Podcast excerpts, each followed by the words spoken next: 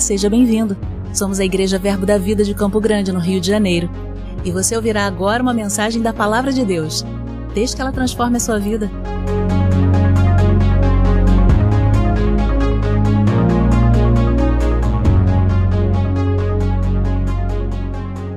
Aleluia! Deus é bom, irmãos. Amém. Que maravilhoso é declarar que Ele é digno de tudo. O Senhor não divide a sua glória com ninguém. Não existe outro que possa se comparar ao Senhor. Tudo que somos, tudo que temos, tudo que podemos fazer, só podemos fazer, ter e ser por causa dele, irmãos. Onde nós estaríamos se não fosse o Senhor, se não fosse a sua graça, se não fosse o seu amor, se não fosse a sua bondade, se não fosse o seu cuidado com cada um de nós, não é verdade? Você é grato por conhecer ao Senhor, esse Deus de amor. Sabe, irmãos, eu meditando sobre o que conversarmos nessa noite, eu estava orando ao Senhor e existem coisas que nós ficamos confortáveis para ministrar, porque é uma tônica da nossa mensagem. E eu sempre penso muito se eu devo ministrar só porque é algo que eu amo dizer, ou se é aquilo que o Senhor deseja compartilhar. Porque é uma grande responsabilidade ser um dispenseiro de Deus. Eu preciso entender aquilo que Ele tem para dispensar sobre a minha, sobre a sua vida, numa noite como essa. Amém? E, e eu me lembrei que eu não havia ministrado em nenhum momento desde que eu estou aqui de volta a casa. eu não havia ministrado nem compartilhado é, especificamente sobre esse assunto. E eu quero que você abra lá, você vai entender o que nós vamos conversar nessa noite. Você está pronto para aquilo que Deus tem para fazer, irmão? Diga assim comigo, sempre pronto. Glória. Abre lá sua Bíblia em Efésios, em Efésios 1.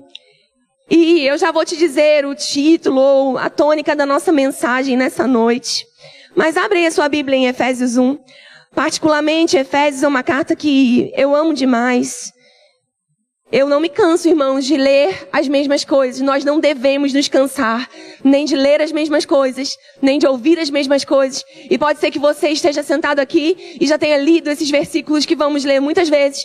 Mas como o pastor disse, nós não vamos dizer aquilo que você já sabe, porque pode ser que você esteja aqui nessa noite e não saiba do que nós vamos dizer. Então, é uma noite de milagre, de revelação, de graça sobre a sua vida, sobre a nossa vida. Amém, irmão? E sabe o que o apóstolo Paulo vai fazer aqui a, aos crentes em Efésios, em Éfeso? E nós nos incluímos porque somos cristãos, somos filhos, somos aqueles que foram afetados por essa redenção que o apóstolo Paulo começa a, a desvendar, a escrever e maravilhado começa a dizer aos crentes: Ei, olha tudo o que ele fez. E isso nos abençoa até hoje, está registrado para nós. Está em Efésios 1, 3 e diz que bendito Deus e Pai de nosso Senhor Jesus Cristo, que nos tem abençoado com toda sorte de bênção espiritual nas regiões celestiais em Cristo. E diz no versículo 4: Assim como nos escolheu nele, antes da fundação do mundo, para sermos santos e irrepreensíveis perante ele, e em amor nos predestinou para ele, para a adoção de filhos, por meio também de Jesus Cristo, tudo por ele, e segundo o beneplácito da sua vontade. Agora diga comigo: para. Irmãos, eu vou seguir a leitura. Mas você vê que só essa introdução do apóstolo Paulo, olha o que Deus fez em Cristo, o que Deus decidiu fazer em Cristo, o que Deus quis nos tornar em Cristo, o que Deus providenciou em Cristo, o que Deus fez em Cristo, foi com um propósito, foi com uma finalidade, foi para. Irmãos, tudo que nós dizemos que é para, expressa, revela a finalidade daquilo. Se eu digo, esse púlpito é para, sustentar uma Bíblia, um caderno. Essa garrafa é para colocar água. Quando eu digo que alguma coisa é para, eu estou expressando isso existe para cumprir algo, para revelar algo. O apóstolo Paulo começa a escrever a esses crentes dizendo: Olha, o que Deus fez em Cristo foi para algo muito maravilhoso, foi para revelar algo muito grandioso. E ele diz o que era esse para. Se a gente continuar a leitura, ele diz: para louvor da glória da sua graça, que ele nos concedeu gratuitamente no amado. no qual nós temos a redenção pelo seu sangue, a remissão dos pecados, segundo a riqueza da sua graça. Irmãos, ele não diz somente esse para. Ele diz, olha, isso que Deus fez em Cristo foi para a sua glória. É como se ele estivesse dizendo assim, e na verdade foi o que ele disse. Ninguém poderia ter feito isso. Ninguém poderia ter mudado a nossa condição. Ninguém, além do plano perfeito estabelecido em Deus ou em Cristo, porque Deus, na sua eterna bondade, na sua soberania, na, na sua vontade, porque ele diz, por causa da sua vontade, aquilo que ele fez foi para sua glória. Porque não há glória dividida com ninguém, amado, para nos redimir. Eu não poderia fazer nada, você não poderia fazer nada, nós não poderíamos ter feito nada para alcançar essa posição. Então ele diz: a glória é de quem? É a glória dele. Foi para ele, por meio dele, foi por causa dele. E você repara que o apóstolo Paulo está fazendo questão em dizer: foi nele, foi por meio dele, foi por causa dele. E amado, esse acesso que nós temos nele, algumas pessoas pegam esse predestinados nele e dizem: Uau, tá vendo? Então aquele, ele vai ser isso, mas aquele outro não vai ser isso. E quem está dizendo isso não entendeu onde está a predestinação. O predestino de Deus está em Cristo. Uma vez em Cristo, você foi chamado para ser amado. Você foi chamado para refletir. Você foi chamado para revelar uma finalidade, um propósito.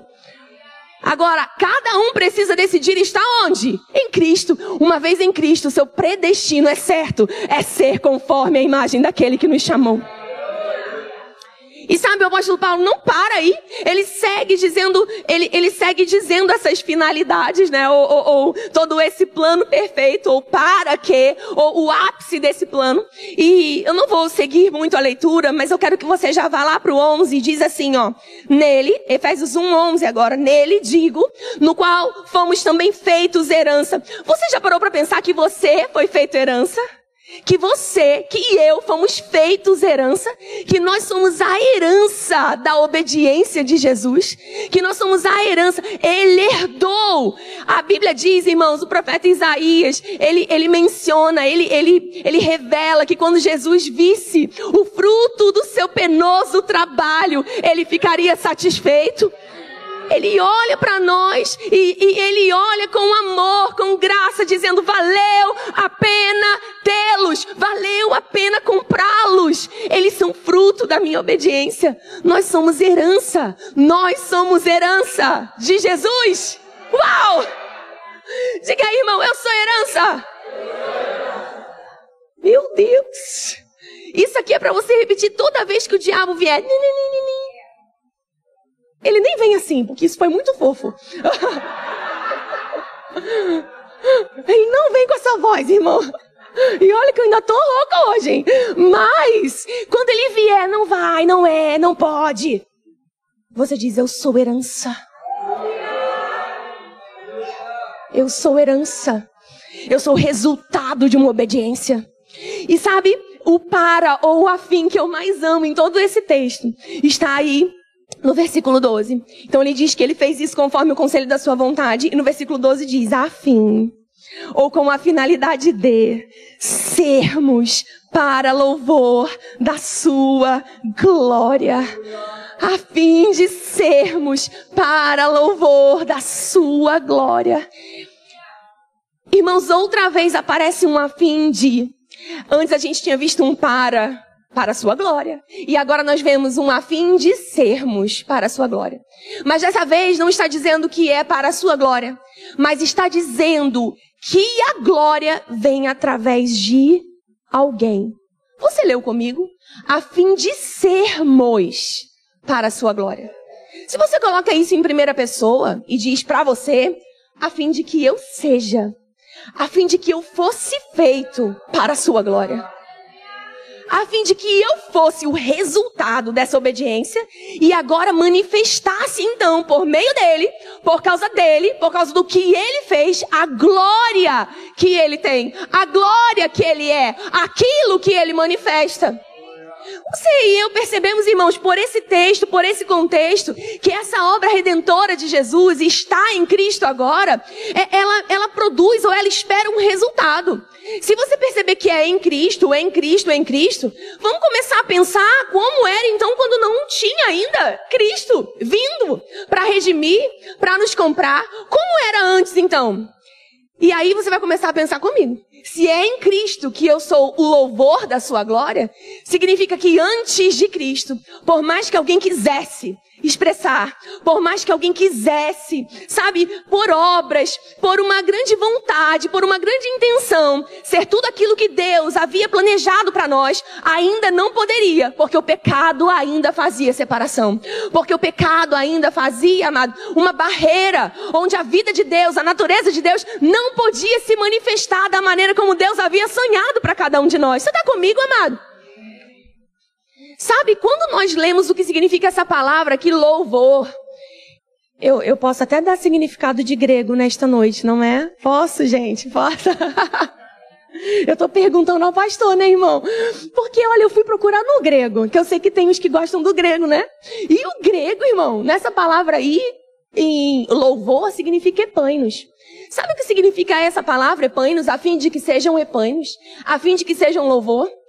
Significa a fim de que sejam aqueles por cuja conta e causa, por causa do caráter de Deus em manifestação em sua vida, podem dar glória, podem atribuir louvor, podem atribuir adoração, podem atribuir exaltação a Deus. Essa palavra, epainos, ela significa sobrenarrativa. Ela significa aqueles que estão, meu Deus, que estão narrando com a sua vida aquilo que Deus é, a como Deus age, como Deus faz. Como Deus, irmãos, ele, ele faz as suas ações. Isso é grandioso. Isso é a prova de que realmente antes que Jesus viesse, ninguém podia estar nesse lugar. Ninguém podia estar nesse nível. Ninguém podia estar porque não havia o compartilhar da natureza de Deus. Mas quando Jesus vem, irmãos, essa barreira, essa redenção aqui que nos compra, nos dá direito a nascer nesse reino, de ser herança e de manifestar tudo aquilo que Deus é, de tudo aquilo que Deus compartilhou conosco e podemos expressar. Amém? Nós sabemos que existem atributos que Deus não compartilha. Nós não somos oniscientes, não somos onipotentes, não somos onipresentes, porque são atributos não compartilháveis de Deus. Mas aquilo que Deus compartilhou com aquele que nasceu dele, nós podemos ser. E quando somos e quando fazemos, não é nossa glória, não é na nossa força, não é porque nós fazemos, a Bíblia diz, irmãos, sabe, não se glorie o, sábio na sua sabedoria, não se glorie o forte na sua força, não se glorie o rico na sua riqueza, mas aquele que quiser se gloriar, glorie-se nisso em me conhecer, em saber que eu sou o Senhor, que sou eu que faço justiça, juízo e misericórdia sobre essa terra. Qual é a nossa glória, irmão? A nossa glória é dizer: não foi na minha força, não é na minha sabedoria, não é porque eu consigo, mas é por causa daquilo que eu conheço de Deus. É por causa daquele pai de amor que me comprou e agora eu posso dizer, ele me ensina, ele me inspira, ele me guia, ele, ele me dá tudo o que eu preciso, toda direção, toda graça, tudo vem dele. Aleluia. Irmãos, isso traz para mim uma responsabilidade muito grande. Quando eu leio que essa palavra Epainos diz, a fim de sermos Epainos. A fim de sermos a narrativa. A fim de sermos alguém. Sabe quando alguém diz que você é a Bíblia, que alguém que não, não está lendo a Bíblia vai ler? Isso até se encaixa aqui, não é, irmão? Porque provavelmente alguém que não esteja com acesso a uma Bíblia, a um papel, pode estar reparando como um filho anda. E, e, no, e, no, quesito da redenção e da finalidade para a qual nós fomos redimidos, é isso que o apóstolo Paulo está revelando aos Efésios. Ei, agora que nós estamos nesse lugar, nele, por ele, por causa dele, existe uma finalidade, é para, é para narrar, é para sobre a narrativa, é para que vejam, é para que saibam, é para que entendam que foi o Senhor que fez isso, que é por ele, é por causa da graça que vem dele. Diz que foi por causa da sua graça abundantemente sobre nós. E sabe, eu estava me lembrando de algumas, de alguns versículos que do próprio Jesus nos ensinando, irmãos, como é esperado, né? Essa, essa vida, onde é esperado esse resultado. O próprio Jesus nos ensina. Você se lembra quando Jesus estava é, falando com os discípulos? Vocês são sal da terra. Vocês são o quê? São luz do mundo. Jesus, ele vem ensinar alguma diferença, alguma coisa diferente vai dar, vai fluir, vai acontecer sobre aqueles que têm uma natureza diferente. Sabe, Jesus ele em vários momentos diz: é para ser diferente. É para ser, é para andar na contramão do mundo. É para fazer conforme Deus inspire, não como o mundo está dizendo. Você está comigo, irmão? Aleluia! E sabe, existe algo muito bom aqui. Se você pensar, mas se eu não soubesse o que é epainos, e se eu quisesse pensar somente na palavra louvor, como o dicionário Aurélio me explica, você já parou para pensar que louvor é elogio? Louvor, quando você diz, alguém foi louvado por aquela atitude, alguém recebeu um prêmio e foi louvado por aquilo que fez.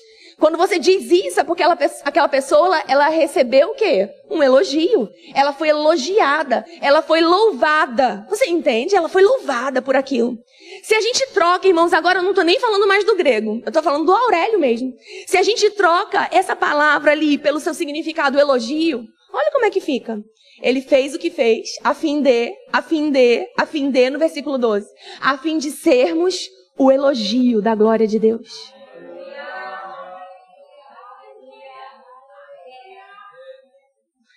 E aí você está aqui nessa noite para descobrir que você é o elogio da glória de Deus.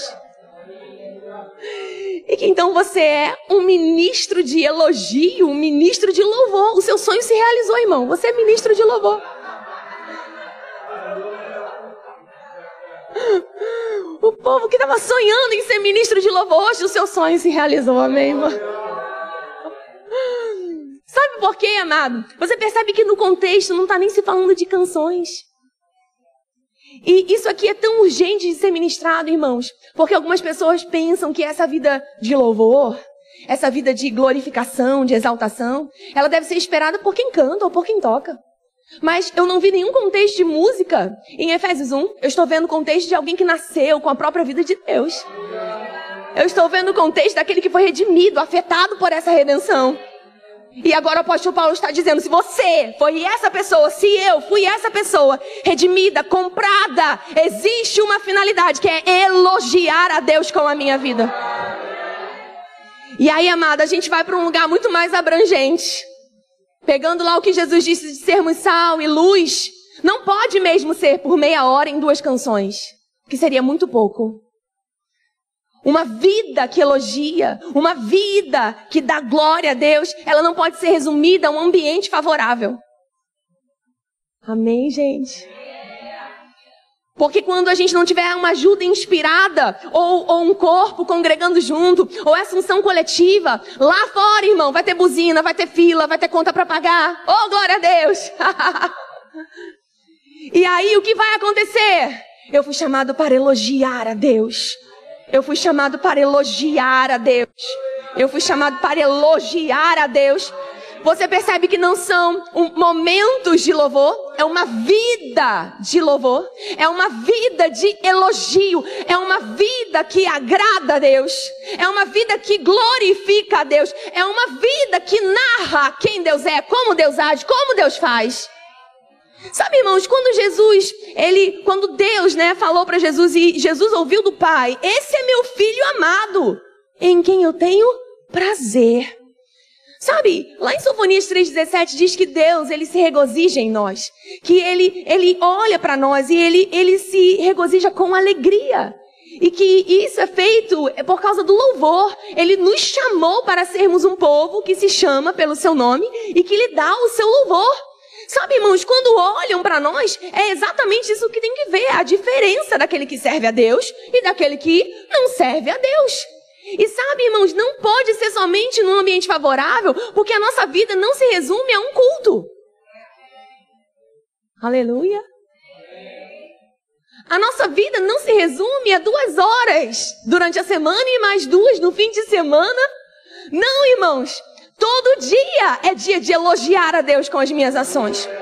Todo dia é dia de elogiar a Deus com os meus pensamentos. Nós vamos ver que nessa aliança, nessa nova aliança, tudo aquilo que na antiga o homem não podia expressar porque não havia natureza de Deus dentro dele, agora não somente se pode fazer, como Deus espera que seja assim.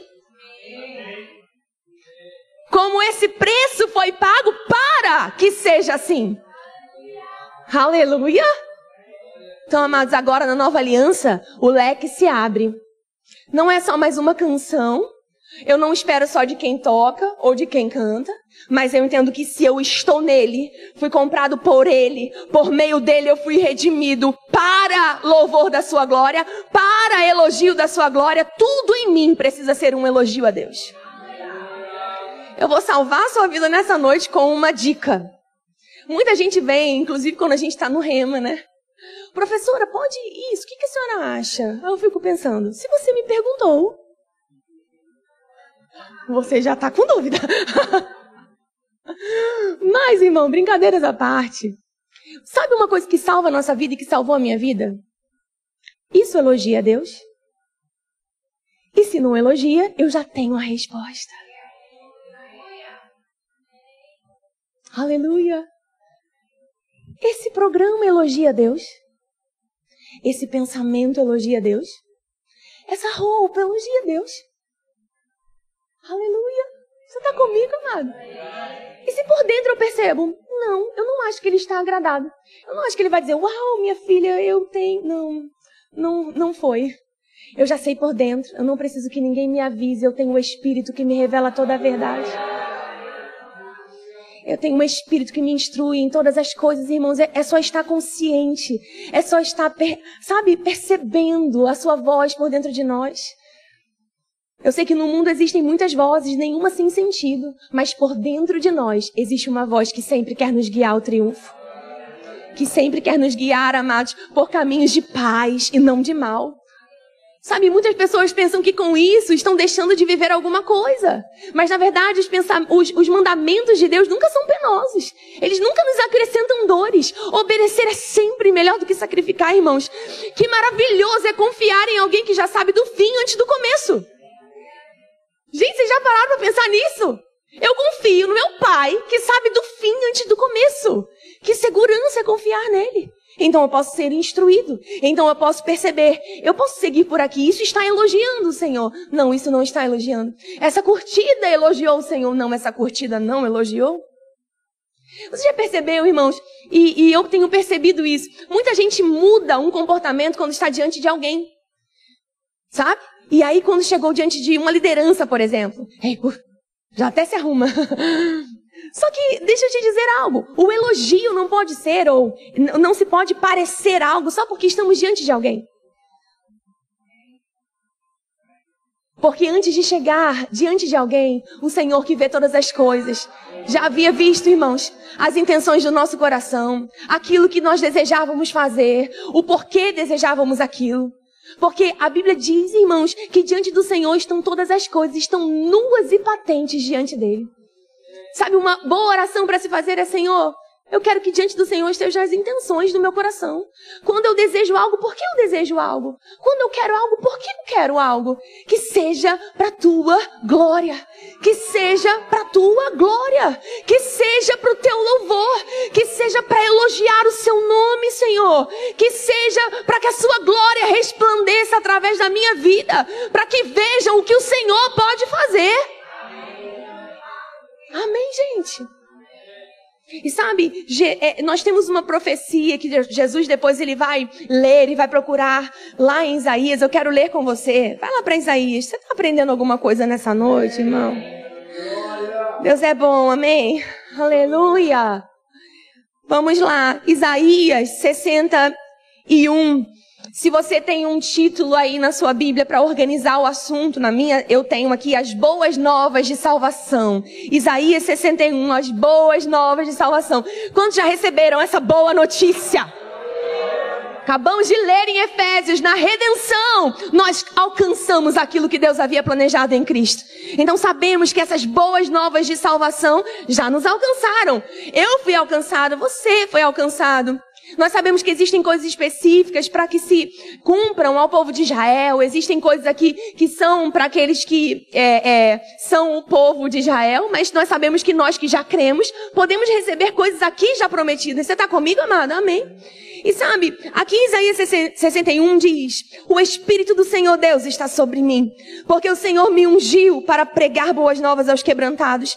Enviou-me a curar os quebrantados de coração, a proclamar libertação aos cativos e a pôr em liberdade os algemados, e a pregoar o ano aceitável do Senhor, o dia da vingança do nosso Deus, e a consolar todos os que choram, e a pôr sobre os que em Sião estão de luto uma coroa ao invés de cinzas, óleo de alegria em vez de pranto, veste de louvor ao invés de espírito angustiado. E mais uma vez você vai ver, afim, meu Deus, afim, com o propósito de para que o Espírito do Senhor estava sobre Jesus?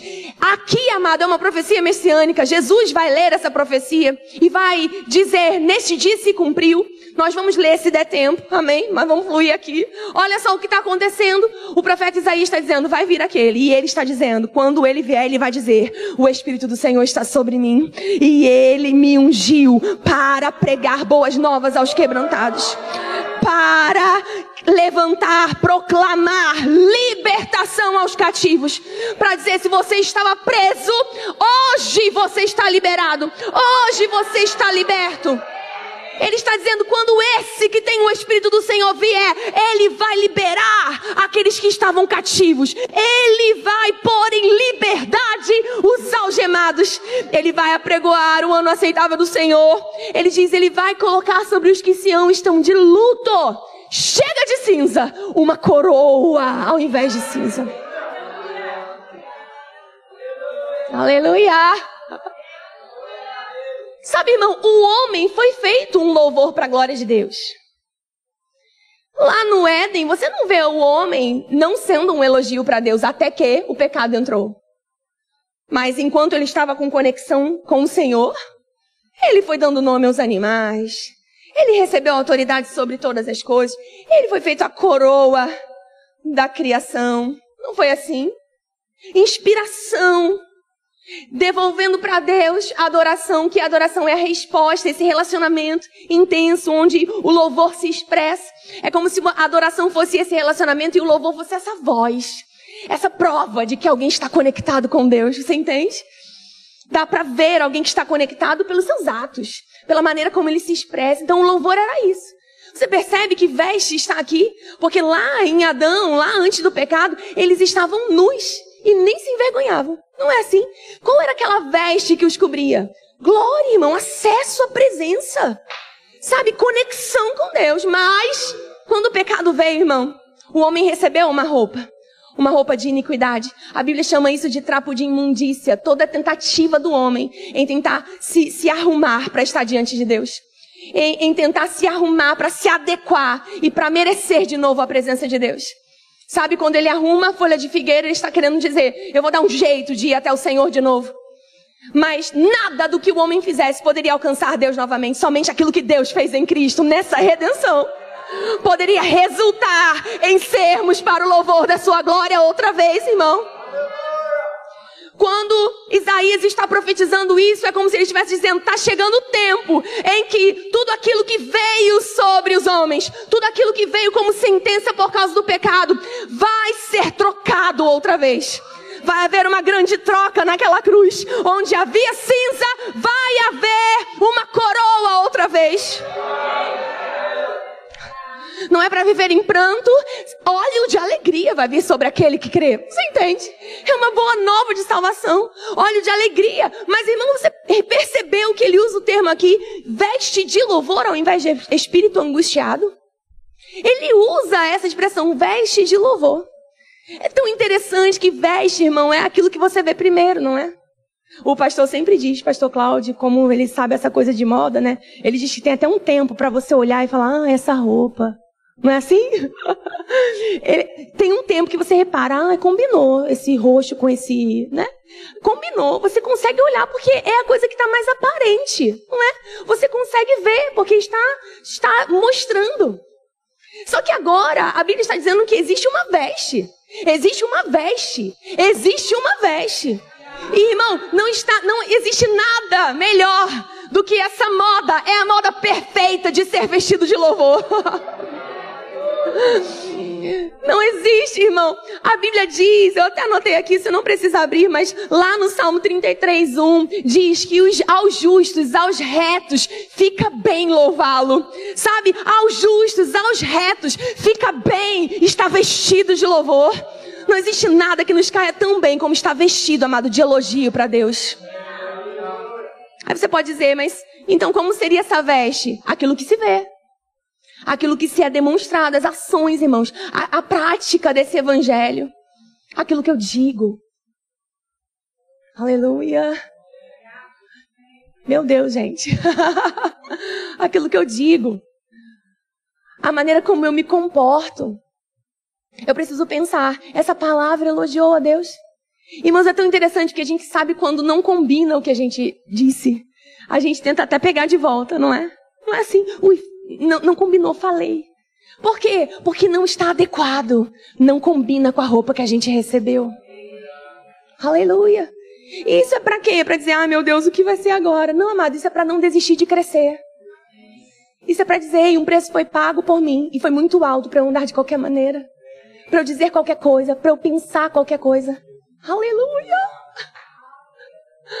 Foi um preço muito alto para eu, eu não entender que existe um padrão de louvor que Deus espera receber.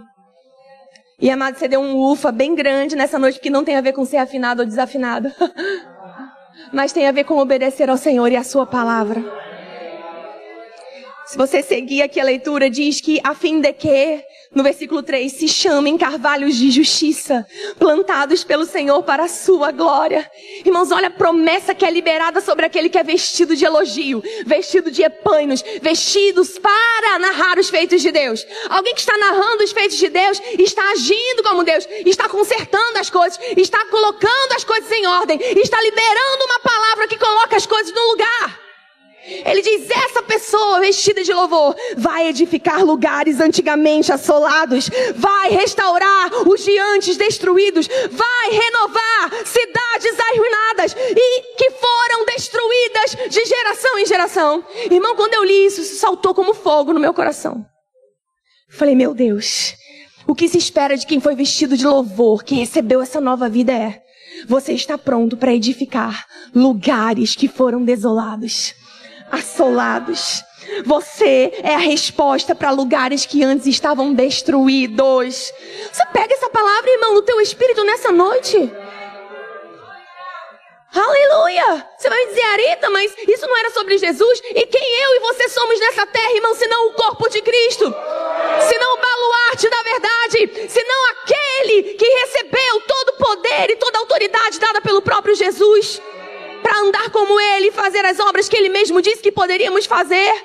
Sabe, está dizendo que essas pessoas poderão renovar cidades arruinadas e que foram destruídas de geração em geração. Irmão, não compactua com aquilo que se diz sobre essa geração. Essa geração é assim, essa geração está perdida. Diante dessa geração se levanta luzeiro nesse mundo. É o próprio apóstolo Paulo que diz em Filipenses: irmãos, agora que vocês receberam a salvação, desenvolvam isso que vocês receberam com temor e com tremor, para que vocês resplandeçam no meio dessa geração. Uau, aleluia! Para que vocês resplandeçam no meio de uma geração pervertida, de uma geração corrupta e que sejam luzeiros nesse mundo. O que é isso, irmão, se não resplandecer a glória de Deus? Quando alguém diz, parece que ficou mais calmo quando você chegou, tem que ficar. Aleluia.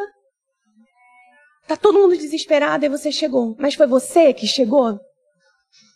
Meu Deus. Quem chegou com você, irmão? A resposta chegou com você. A graça chegou com você. A, a, salvação chegou com você, a resposta de tudo aquilo que só Deus pode dar chegou com você. E sabe, ele diz no versículo 6, olha só, vê se isso não fala sobre nós, mas vós sereis chamados sacerdotes do Senhor e vos chamarão ministros de nosso Deus. Comereis as riquezas das nações e na sua glória vos gloriareis. Em lugar da vossa vergonha tereis dupla honra. Em lugar de afronta exultareis na vossa herança. Por isso, na vossa terra possuireis o dobro e tereis perpétua alegria. Meu Deus! Sabe, irmãos, ele diz aqui, ó, que todos os que nos virem, preste atenção nisso no versículo 9, a sua posteridade será conhecida entre as nações, os seus descendentes no meio dos povos, todos quantos o virem, os reconhecerão como família bendita do Senhor. Você percebe que são as pessoas que identificam? Ali vai uma família bendita do Senhor. Você percebe que não é uma propaganda que você precisa fazer? Quem está entendendo isso?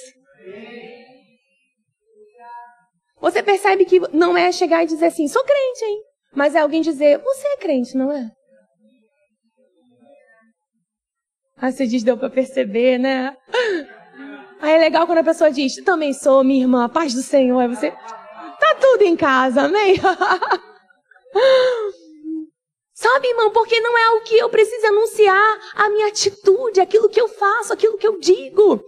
Está elogiando ou exaltando ou glorificando a Deus ou não, então é perceptível. Precisa haver uma diferença. Está dizendo, vão te reconhecer. Serão reconhecidos. Vai uma família bendita do Senhor. Uma família bendita do Senhor. Uma família bendita do Senhor. E depois diz, irmãos, no versículo 11, eu estou saltando alguns, depois você pode ler com calma na sua casa.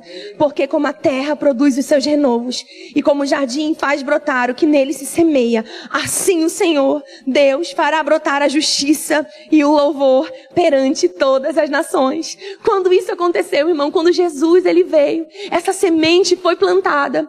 Sabe, em Cristo, uma semente plantada. Quantos frutos foram colhidos? A, a natureza da semente semeada, irmão, é a mesma natureza de quem nasceu dessa semente.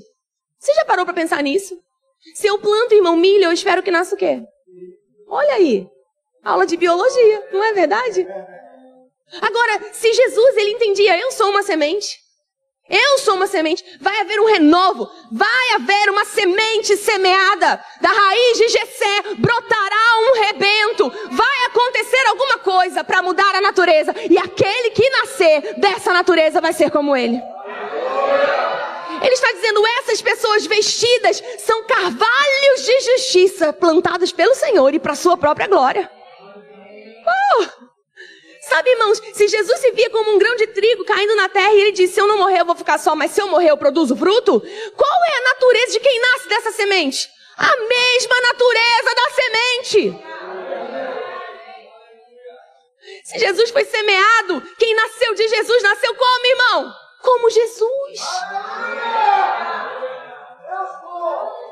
Assim como Ele é, nós somos nesse mundo. Assim como Ele é, nós somos nesse mundo. Mas é o diabo, irmão, que quer te oprimir, dizendo você não vai conseguir ser assim. E nós estamos nessa noite para dizer: Ei, eu sou tudo aquilo que Ele disse que eu sou. Veja a roupa que eu recebi. Veja o que Jesus fez. eu sou o resultado da sua obediência. Deus espera que eu produza conforme aquilo que Ele fez para que eu seja, então eu vou ser. Então eu tenho em mim o Espírito, a palavra, e é parte de mim obedecer que aquilo que Ele diz que eu posso fazer, então eu posso fazer. Irmãos, preste atenção no que está escrito em Mateus. Aleluia, Deus é bom. Meu Deus. Aleluia, Mateus 5. Vai lá para Mateus 5. Já que eu citei, eu quero ler. Porque aí você pode dizer, ah, eu queria ver Jesus falando isso aí, né? Que tem gente que fala assim, me dá um versículo de Jesus falando. Vou pegar um de Jesus falando. Olha só, amado, o que vai acontecer aqui em Mateus 5. Deus é bom em todo tempo. Sabe, amado, quando nós não ouvimos uma palavra como essa, o diabo ele consegue nos oprimir. Ele consegue acesso ou pelas brechas que abrimos por causa da falta de intrepidez. Mas nessa noite é uma noite, irmão, de acesso a essa graça. Sabe, de, de coragem, de ousadia. Tem gente, irmão, que ouve uma mensagem como essa e pensa, coisa de soberba isso, né? Mas eu já até falei aqui uma vez, né, irmão, soberba é confiar na sua força. Soberba seria se eu dissesse, tudo isso que eu faço, sou eu. Mas o que é ousadia? É entender que tudo que eu faço só vem dele e por ele. Soberba é uma coisa, ousadia é outra, irmão. Ser ousado não é isso. Ser ousado não é ser soberbo. Ser ousado é confiar que toda graça vem de Deus. Sabe, Jesus disse aqui em Mateus 5, ele estava falando sobre os discípulos sendo sal da terra. Lá no versículo 13, Mateus 5, 13 diz: Vós sois o sal da terra. Ora, se o sal vier a ser insípido, como lhe restaurar o sabor? Para nada mais presta. Irmão, você percebe que existe uma finalidade de ter sal? O sal é para. Irmão, só as, só as donas de casa, se bem que o arroz do meu marido é muito melhor que o meu, né? Tem gente com mais graça. Meu cunhado também cozinha muito bem, pastor Alex, na verdade, então vamos nos recolher. Mas, irmão, eu tô lá, coloquei, coloquei o refogado. Quando você vai provar, pensa, meu Deus, esqueci do quê? Pode ter o alho que foi, irmão. Eu posso ter chorado com a cebola. Não adianta nada. Sabe? O cheiro até te engana, né? Você pensa, deve ter ficado bom. Quando você vai provar, amado, não é bom. Jesus está dizendo, não presta, porque não está cumprindo com a sua finalidade. Foi feito para temperar. Foi feito para dizer, ei, aqui tem sal. Do mesmo jeito que não tê-lo, diz, não tá bom porque não tem. Você percebe que a gente tem que fazer, entendo o que eu digo, falta? Entende? Puxa, você não veio, eu senti sua falta, precisava de você. Por quê? Aleluia! Depois Jesus ainda continua, irmãos. Ele diz, não fala só sobre o sal, né? Ele diz no, no 5 agora, no 14, ó. Vós sois a luz do mundo. Não se pode, preste atenção nisso, não se pode esconder a cidade edificada sobre um monte, nem se acende uma candeia para colocá-la debaixo do alqueire, mas no velador e alumia todos os que se encontram na casa. Ninguém tem medo, preste atenção nisso, irmão, ninguém tem medo de ser exaltado, colocado num velador, se entende que só chegou lá por causa da glória do Senhor. É igual gente que fala assim: eu não quero dinheiro, que dinheiro me afasta de Deus. Vocês já ouviram isso, gente? Só eu. Que dinheiro, menina, dinheiro é um perigo. Dinheiro... Eu fico pensando, irmão, se dinheiro te afastasse de Deus, o diabo te dava dinheiro todo dia. Porque o que ele mais quer é você perto de Deus ou longe de Deus? Longe. Então ele fica assim, ó, tô enchendo aí sua conta, me dá seu pix. O diabo falando. Misericórdia, mas não conversa com o diabo, amém? Ele não está te dando dinheiro, irmão. Sabe? Quando alguém tem ou não tem, aquilo, irmão, aquilo não é nada. Porque ter dinheiro só expõe onde o nosso coração sempre esteve. Uma pessoa pode ter muito e continuar completamente conectada com Deus. Entendendo que aquele dinheiro é um servo para fazer algo nessa geração, para promover o reino. E pode ser que alguém não tenha nada, e tem o seu coração completamente afastado de Deus. Aleluia. Então você percebe que ninguém tem medo, nem, nem deve ter medo de ser colocado no velador. Por quê? Porque tem que estar tá lá. Porque tem que estar tá nesse lugar para iluminar muita gente. Para brilhar sobre muita gente. E quando brilhar sobre muita gente, não é para dizer, uau, olha o meu brilho, olha essa luz. Não, irmão, é. Essa luz vem dele. É tudo por causa dele. É tudo por causa do que ele dá. É tudo por causa do que ele supre. E sabe, vê se não é isso que Jesus diz no 16. Ele diz: Assim brilhe também a vossa luz diante dos homens, para que vejam a, as vossas boas obras e façam o que depois? E glorifiquem ao vosso Pai que está onde, gente? No céu. Você percebe que é algo que pode ser visto? Você percebe que é uma resposta daquela redenção? É uma conduta, é uma maneira de andar que evidencia a natureza que a gente recebeu? Então as pessoas vão olhar e vão dizer: Uau, por causa dessas boas obras, Deus está com ele. Só podia ser Deus na vida dele. E Deus recebe a glória. E Deus recebe a honra. E Deus recebe todo o louvor. Sabe, irmãos, nós poderíamos falar tantas coisas, né? Fica para um outro momento, que esse assunto é tão extenso.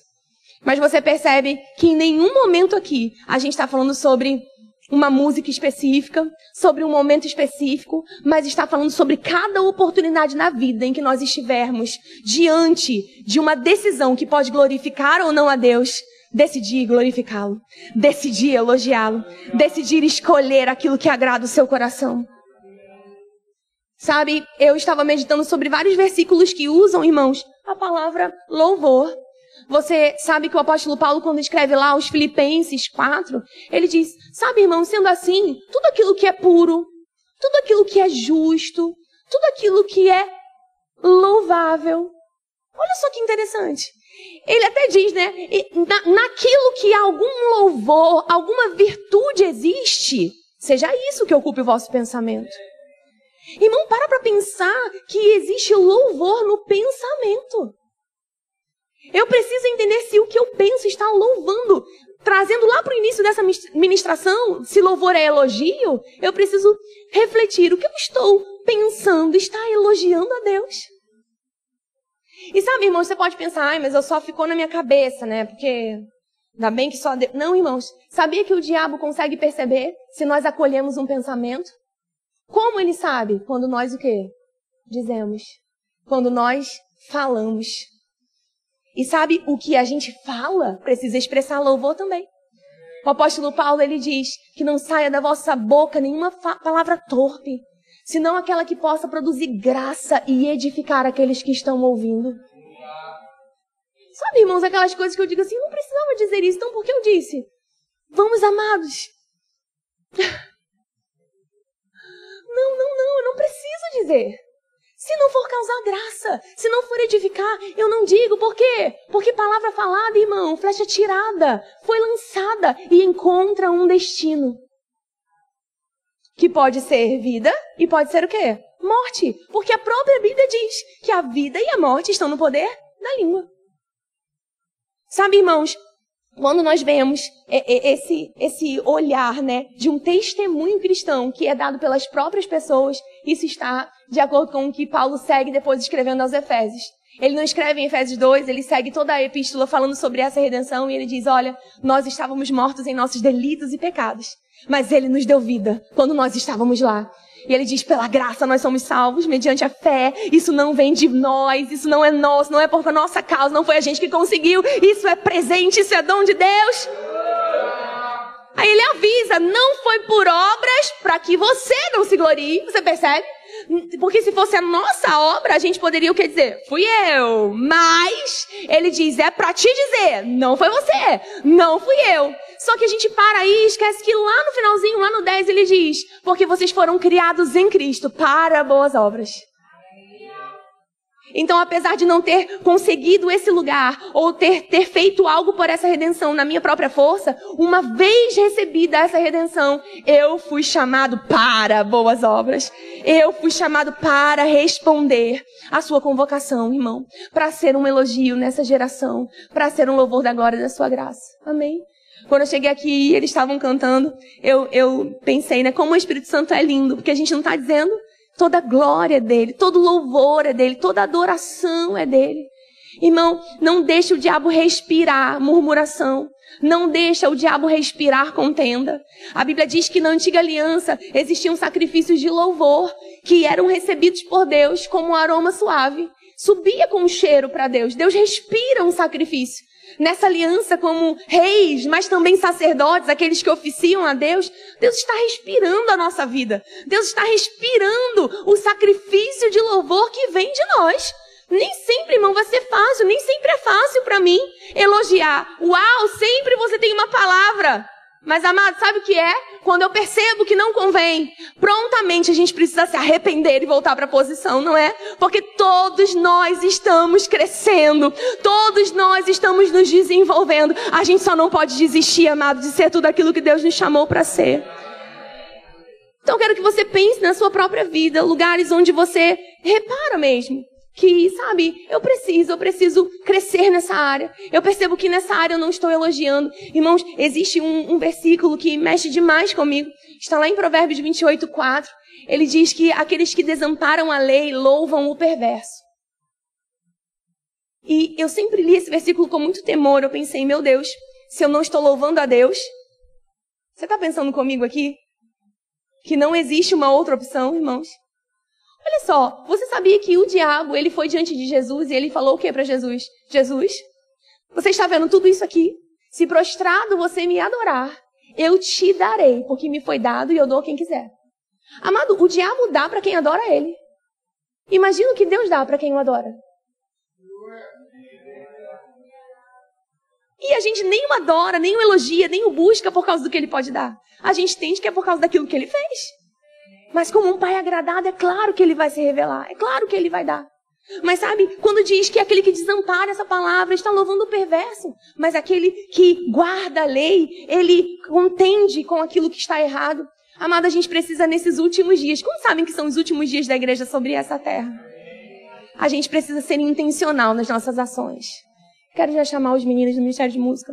A gente precisa ser intencional nas nossas ações. Quando alguém disser para você, mas todo mundo está fazendo. Aí você vai dizer igual a sua mãe, mas você não é todo mundo.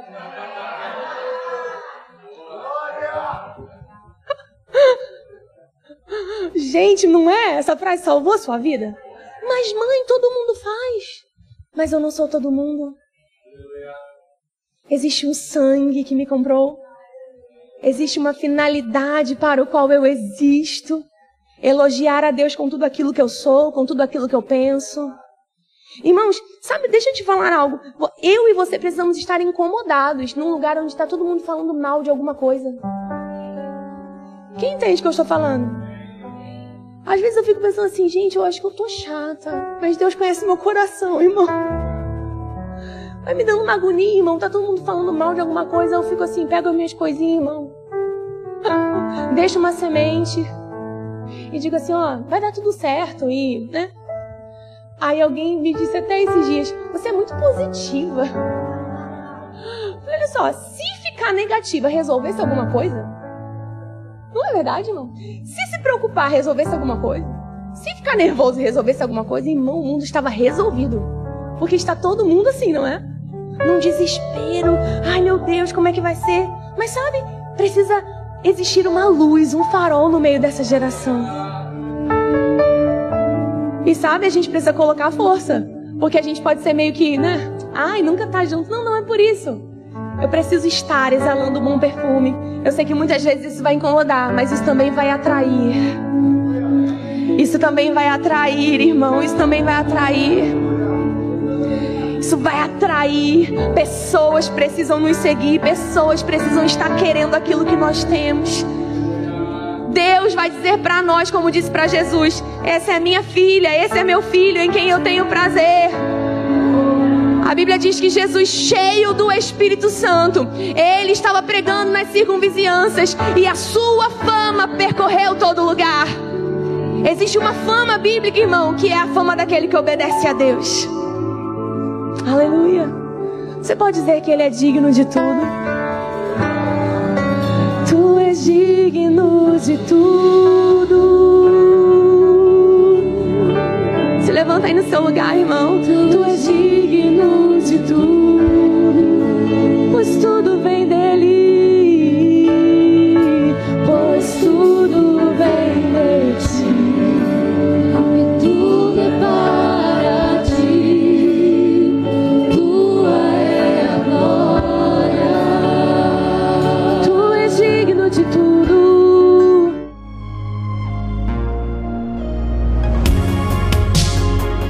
Ouça outras ministrações em nosso site verbodavida.com barra Campo Grande RJ. Nos acompanhe também em nossas redes sociais, Facebook, Instagram e YouTube. Seja abençoado na prática dessa palavra.